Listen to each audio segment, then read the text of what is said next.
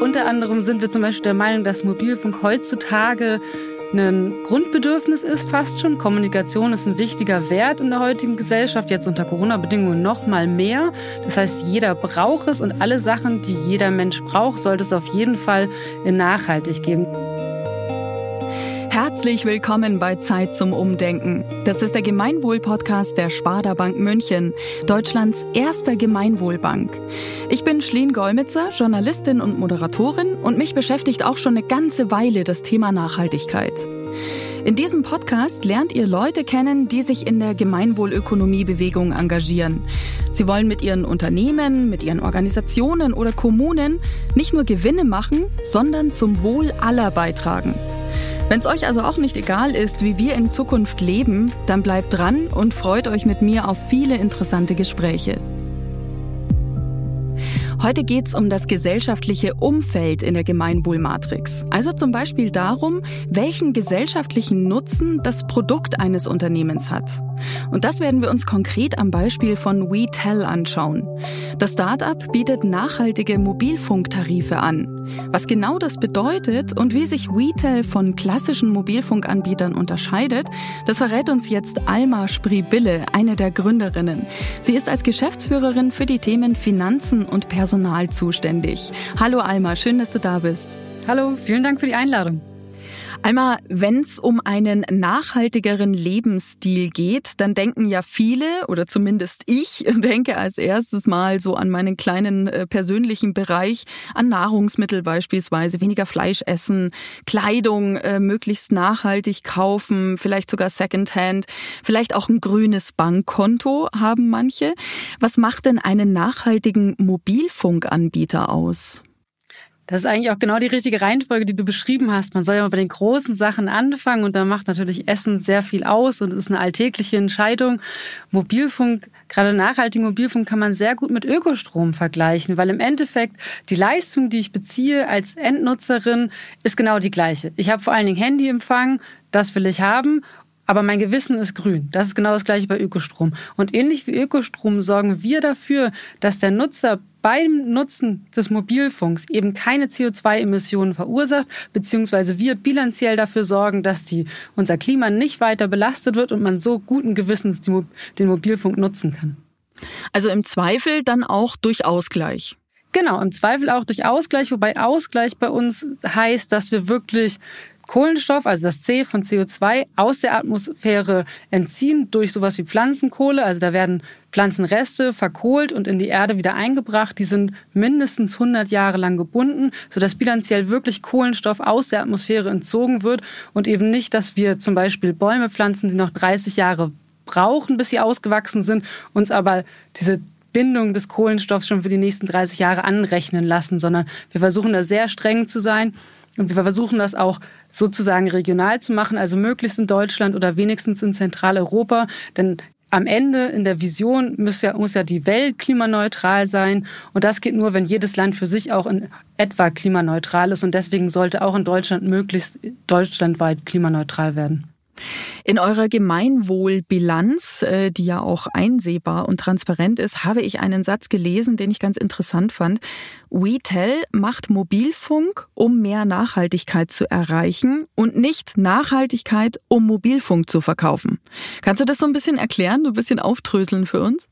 Sehr gerne.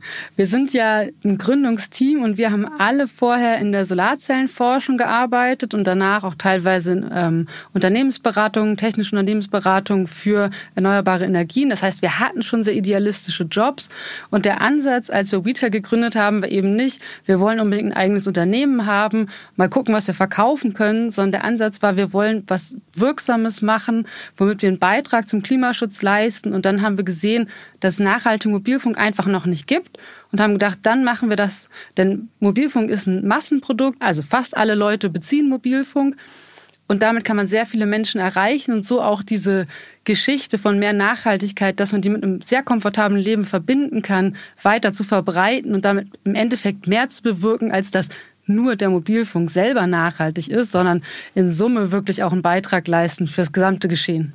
Ja, vielleicht können wir da noch ein bisschen näher drauf eingehen. Ähm, wie setzt ihr denn das Gemeinwohlthema gesellschaftliches Umfeld genau um bei Retail?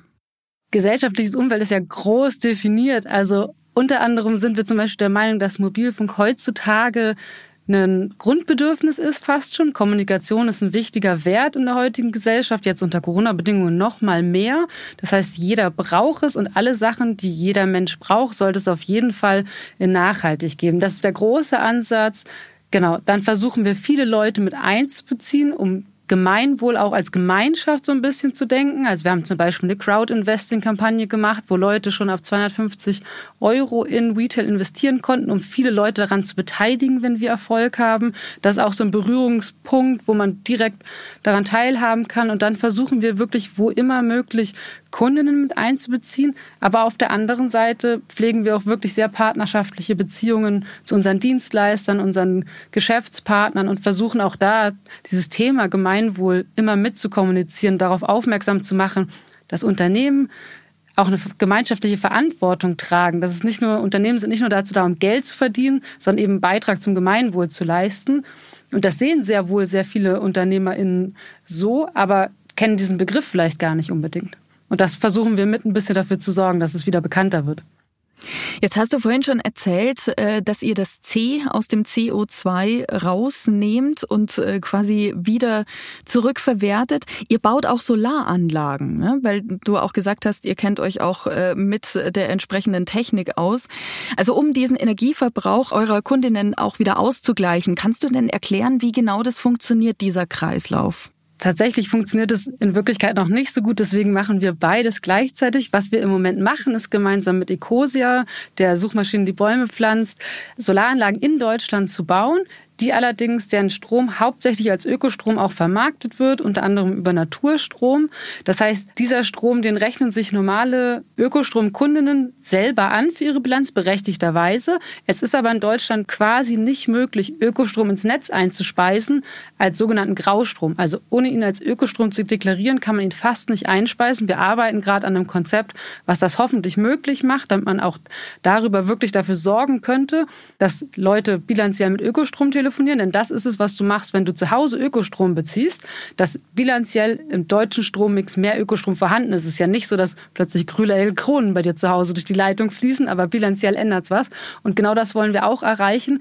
Das ist aber wirklich gar nicht so einfach. Das heißt, wir bauen diese PV-Anlagen, der Strom wird eingespeist ins deutsche Netz, eben als Ökostrom und so auch angerechnet. Und damit wir es nicht, nicht so Double Counting machen, also es nicht zweifach gezählt wird, dass wir uns das anrechnen und die Endkundinnen, machen eben zusätzlich das mit der Pflanzenkohle, dass wir wirklich bilanziell mindestens klimaneutral bis sogar klimapositiv sind als Unternehmen.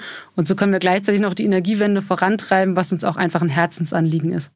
Nur ähm, für mein persönliches Bild kannst du vielleicht kurz mal ein bisschen beschreiben, wie viel Energie braucht denn eigentlich der Mobilfunk? Von welcher Größenordnung sprechen wir denn da? Am leichtesten kann man sich das ungefähr vorstellen. Wir haben jetzt Solaranlagen für ungefähr 10.000 Mobilfunknutzerinnen gebaut und das würde reichen für, ich glaube, 80 Vier-Personen-Haushalte in Deutschland, wobei das ja quasi immer jährlich gilt. Also durchgängig könnten so viele Personenhaushalte damit mit Strom versorgt werden. Mobilfunk braucht zum Glück nicht so viel Strom, aber vielleicht auch für die Vorstellung, denn das wissen wirklich noch sehr wenig Menschen.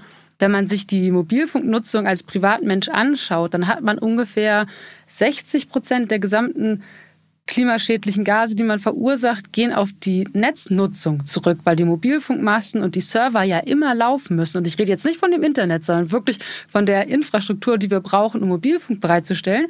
Und nur 40 Prozent gehen auf das Endgerät, was man ja nachhaltig kaufen kann, und auf das tägliche Laden zurück, was ich ja auch selber nachhaltig gestalten kann. Ich kann ja selber Ökostrom beziehen, aber diese 60 Prozent konnte man halt vorher nicht beeinflussen und deswegen machen wir das eben klimaneutral. Und das wissen bis jetzt leider sehr wenig Leute. Und das ist zwar in, insgesamt bei dem persönlichen Fußabdruck vielleicht ein kleinerer Anteil, aber auch ein viel zu unbekannter bisher.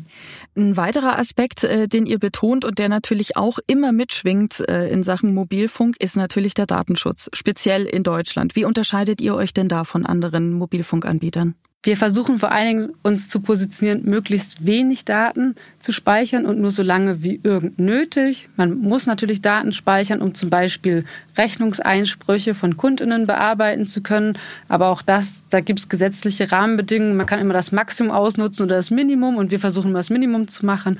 Außerdem ähm, speichern wir zum Beispiel alle Daten ausschließlich auf deutschen Servern und auch möglichst auf Servern, die wirklich von deutschen Unternehmen betrieben werden. Alles natürlich verschlüsselt. Wir bieten Ende zu Ende verschlüsselte Kommunikation an. Leute können zum Beispiel auf Threema schreiben, auch im Servicebereich. Oder man kann uns verschlüsselte E-Mails schreiben. Da achten wir auf Sicherheit. Und wir wollen uns auch nächstes Jahr noch mal mehr darum bemühen, Leute so ein bisschen aufzuklären, wie kann ich denn auf meinem Smartphone eigentlich für Datensicherheit sorgen? Denn das ist ja so ein Gerät, was jeder und jede benutzt. Aber nicht jeder von uns ist ein sogenannter Techie und weiß genau, wie das funktioniert. Und das muss ja auch nicht sein. Es sollte einfach leichte Einstellungen geben, wie man kontrollieren kann, was mit den Daten passiert. Und auch da wollen wir so ein bisschen für Aufklärung sorgen, was sicherlich uns abgrenzt. Und dann gibt es vielleicht noch einen zweiten Effekt, der gut zu wissen ist. Es gibt in Deutschland ja die Netzbetreiber wie Vodafone, Telekom und Telefonica. Und wenn man bei denen direkt Kunde ist, Gar nicht, dass es unbedingt schlecht sein muss, aber natürlich hat dann einfach ein großes Unternehmen meine persönlichen Daten, also mein Geburtsdatum, mein Wohnort, mein Geschlecht und meine Mobilfunknutzung. Und wenn man bei uns ist, dann haben zwar wir diese persönlichen Daten, die man Stammdaten nennt, aber zum Beispiel der Netzbetreiber nicht. Und die Mobilfunknutzungsdaten haben wir zum Beispiel nur zu einem gewissen Grad, also alles, was man für Rechnungsstellung und sowas braucht. Aber alles, was in Flatrates reinfällt oder gelöscht werden kann aus irgendwelchen Gründen, haben wir zum Beispiel gar nicht. Und dadurch erfolgt einfach mehr Datentrennung was die Auswertung erschwert, was immer ein Beitrag zur Datensicherheit ist. Also ihr speckt da einfach auch massiv ab was die Datenspeicherung angeht. Ganz genau. Datenspeicherung ist aber natürlich ja auch ein großer Anreiz für mögliche Partner und Partnerinnen. Man zahlt ja heute mit Daten, weiß man mittlerweile. Wie tragt ihr denn eure Vision jetzt so nach außen? Also wie werbt ihr für euch? Wie könnt ihr andere mitnehmen, mit ins Boot holen? Wir setzen ganz viel auf Partnerschaften. Also wir sind sehr gut befreundet mit vielen Unternehmen, die selber im Nachhaltigkeitsbereich tätig sind, wie Ökostromanbieter oder eben Ecosia. Oder wir sind mit der GLS Bank partnerschaftlich befreundet und versuchen quasi genau in dieser Community bekannter zu werden. Und wir gehen davon aus, dass wenn genug Leute von uns wissen, dass dann auch genug Leute zu uns kommen, weil es einfach ein gutes Produkt ist mit super Service und wir haben diesen Ansatz, den ich persönlich auch ganz wichtig finde. Man sollte halt die Wahl haben. Wenn das für mich in Ordnung ist, dass ich mit meinen Daten bezahle, dann kann ich das ja gerne machen. Aber ich habe ja ganz oft gar nicht die Wahl. Ich werde ja nicht gefragt, will ich Mobilfunk für 10 Euro und zusätzlich meine Daten abgeben oder möchte ich etwas mehr bezahlen und dafür meine Daten bei mir behalten? Das gleiche gilt ja für Social Media Nutzung. Ich habe die Wahl gar nicht und das ist doch verrückt heutzutage. Wenn Daten eine Währung sind, dann sollte ich persönlich darüber entscheiden können, wer die Daten bekommt oder ob ich stattdessen vielleicht bezahle für die Dienstleistung. Also das ist dann vielleicht auch einfach der Preis für die nachhaltigere äh, Alternative. Muss man wohl so sagen. Es gibt ja beispielsweise, das ist ein schönes Beispiel, der Mail-Provider Posteo. Nicht, dass ich hier Werbung machen will, aber da bezahlt man für sein Postfach, obwohl man das ja sehr oft kostenneutral bekommen könnte, aber eben mit höchstem Datenschutz. Und da muss jeder sich selber überlegen, ob einem das das wert ist oder wenn man das Geld nicht hat, dann ist es vielleicht auch so. Aber diese Option zu haben, finde ich super wichtig. Im Grunde müsste das aber ja eigentlich der Standard sein. Und das äh, im Grunde leistbar für jeden, für jeden Einzelnen, der mitmachen möchte, der ähm, sich auch mit dem Thema Nachhaltigkeit auseinandersetzt. Wie ist denn da eure Preisgestaltung in Zukunft geplant? Habt ihr vor oder könnt ihr sogar noch günstiger werden oder bleibt das so? Ich sage jetzt mal einfach so einen Preis. Äh, euer günstigster Flat-Vertrag kostet, glaube ich, 20 Euro im Monat. Da gibt's natürlich schon günstigere Alternativen. Ne? Also schon ein Schritt, den man, für den man sich entscheiden muss. Ganz klar, es ist leider nicht besonders günstig bei uns. Wir wollen gerne günstiger anbieten können. Zu Gemeinwohl und Fairness gehört natürlich auch, dass wir unser eigenes Unternehmen fair behandeln und unsere Mitarbeitenden fair entlohnen. Insofern hat Nachhaltigkeit in der Hinsicht ihren Preis. Mit der Größe hoffen wir, wenn wir wachsen, etwas günstiger anbieten zu können. Und wir sind da natürlich in steten Verhandlungen, dass wir auch quasi die Preise, die wir bezahlen müssen für die sogenannte Vorleistung, dass wir da weiterkommen. Und ein Ansatz, der uns auch am Herzen liegt, den ich hoffe, den wir nächstes Jahr vielleicht angehen können, ist zum Beispiel so eine Art ja, Sozialtarif ist nicht so ein schönes Wort dafür, aber dass wir quasi günstige Tarife vielleicht für Studenten oder einfach Leute, die es sich persönlich nicht leisten können, ohne Kontrolle anbieten, indem Leute, die es sich leisten können, vielleicht bereit sind, ein, zwei Euro mehr zu bezahlen, um das zu ermöglichen, bis tatsächlich, wie du sagst, langfristig eigentlich Nachhaltigkeit der Standard sein sollte und eben nicht die nachhaltige Dienstleistung teurer ist, sondern ganz im Gegenteil, die andere Dienstleistung sollte eigentlich teurer sein. Ein wichtiger Aspekt in der Gemeinwohlökonomie ist ja auch wegzukommen von diesem Konkurrenzdenken, das im Grunde in der Wirtschaft immer wieder überall herrscht. Unternehmen sollen sich eigentlich gegenseitig unterstützen. Jetzt hast du schon so von Kooperationen gesprochen und du hast auch, das fand ich gerade ganz schön gesagt, äh, ihr seid mit vielen Unternehmen befreundet. Also ihr steht nicht nur unter Vertrag mit jemandem, sondern ihr seid tatsächlich befreundet miteinander. Ist das auch so euer Ansatz, wie ihr das umsetzen könnt? Das gegenseitige Unterstützen auch? Auf jeden Fall. Also ich denke, das ist für uns ein wichtiger Ansatz, weil wir gar nicht so sehr an diese Konkurrenz glauben, weil unser Ziel ist ja eben nicht, möglichst viel Geld zu verdienen, sondern möglichst viel Nachhaltigkeit in die Welt zu bringen.